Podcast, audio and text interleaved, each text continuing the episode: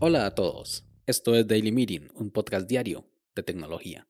Este es el capítulo 34 y hoy es martes 30 de marzo de 2021 y es el Día Mundial del Trastorno Bipolar.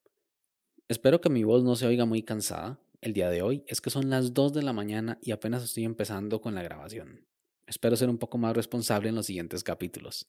Pero es que estas vacaciones de Semana Santa grabando podcast han sido atípicas para mí.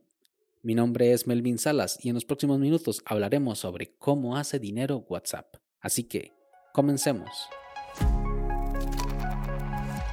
En el año 2014 se llevó a cabo una de las más grandes compras en el mundo del software. WhatsApp era adquirida por el gigante Facebook, pero quizá una de las cosas que más llama la atención es el precio que pagó por esta transacción, nada más que 19 mil millones de dólares lo cual es muchísimo dinero. Normalmente cuando una empresa compra a otra es para generar dinero, así que no es malo que nos preguntemos cómo hace dinero WhatsApp. En el inicio WhatsApp era un servicio de mensajería de pago. El cobro se realizaba de manera anual, siendo el primero gratis, con un costo de solo 99 centavos de dólar al año. Era cuanto menos un costo residual. Quizá en los planes de sus administradores era un pago justo por el servicio que se le prestaba, aunque la verdadera intención de WhatsApp detrás de este cobro tan simbólico era hacer conocer su aplicación con el menor costo posible, y este periodo de prueba era un buen gancho para jalar usuarios. Actualmente las aplicaciones son gratuitas y todo lo que tiene que ver con redes sociales damos por un hecho de que tiene que ser gratis, de costo cero para nosotros.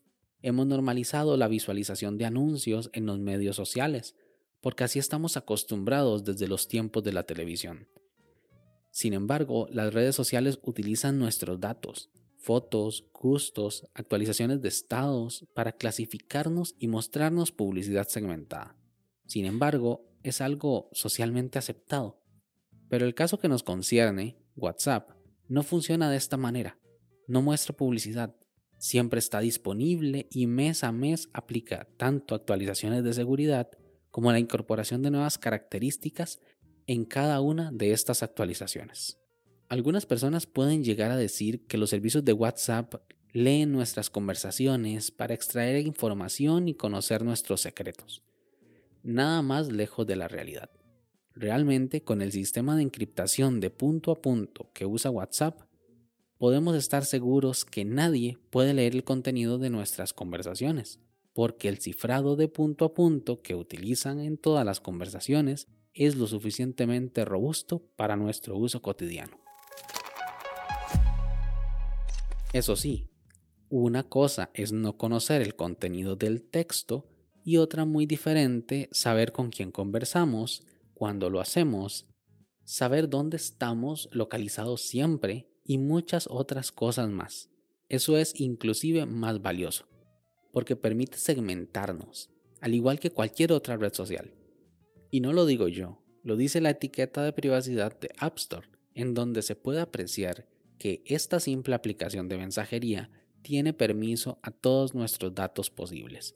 Los utiliza para hacer métricas y puede compartirlo con terceros porque ya tiene nuestro consentimiento, tanto en la nueva política de privacidad como con la antigua. Pero aún con esos datos, WhatsApp sigue sin mostrar anuncios. El cobro anual se suprimió y el sistema no hace más que generarle pérdidas a Facebook en gastos de administración y operación. El modelo a futuro no está claro, pero lo que podemos decir es que este servicio de una manera actual no es sostenible, por lo que no es más que una apuesta a futuro. Es indiscutible decir que el servicio número uno de mensajería de la región es WhatsApp. Todos lo tienen y todos lo usan, desde amigos, vecinos hasta instituciones del gobierno, por lo que la parte más difícil de un producto, como es la adopción y masificación, ya está finalizada.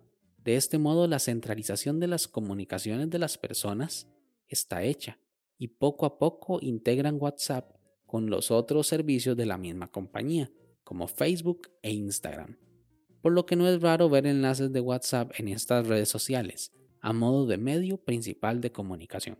Se dice que Facebook e Instagram son las vitrinas donde se exhiben los productos y servicios, mientras que WhatsApp es la caja, el lugar donde las ventas se concretan y finalizan. Es por eso que en otros países como Brasil se haya aprobado el uso de pagos mediante WhatsApp. Aunque fue retirado posteriormente, la opción como medio de pago fue casi de inmediato. Todos lo querían probar y usar en sus negocios. Pero ese no es el único intento de Facebook por aterrizar WhatsApp. La opción para negocios llamada WhatsApp for Business es una buena forma de crear un canal oficial de comunicación para un negocio, que da esa formalidad de saber que hablas con una tienda y no con una persona cualquiera, por lo que podemos ver cuál puede ser el rumbo de WhatsApp para Facebook. En resumen, WhatsApp no hace dinero, solo es un gasto, pero el poder que tiene dentro es tan intenso que los planes que puede tener Facebook con ella pueden llegar a aterrorizar. ¿Qué opinas tú? ¿Crees que deberíamos de temer a los planes de Facebook con WhatsApp? ¿O es pura paranoia? Sin más, este episodio llega a su fin pero no me quiero ir sin antes agradecerte por haberme escuchado. Si quieres estar atento sobre los capítulos que se vienen, no olvides suscribirte desde tu aplicación de podcast favorita. También puedes escribirme por Twitter, arroba Melvin Salas, o conocer más sobre este proyecto en melvinsalas.com barra podcast. Nos escuchamos en el siguiente capítulo. Hasta luego.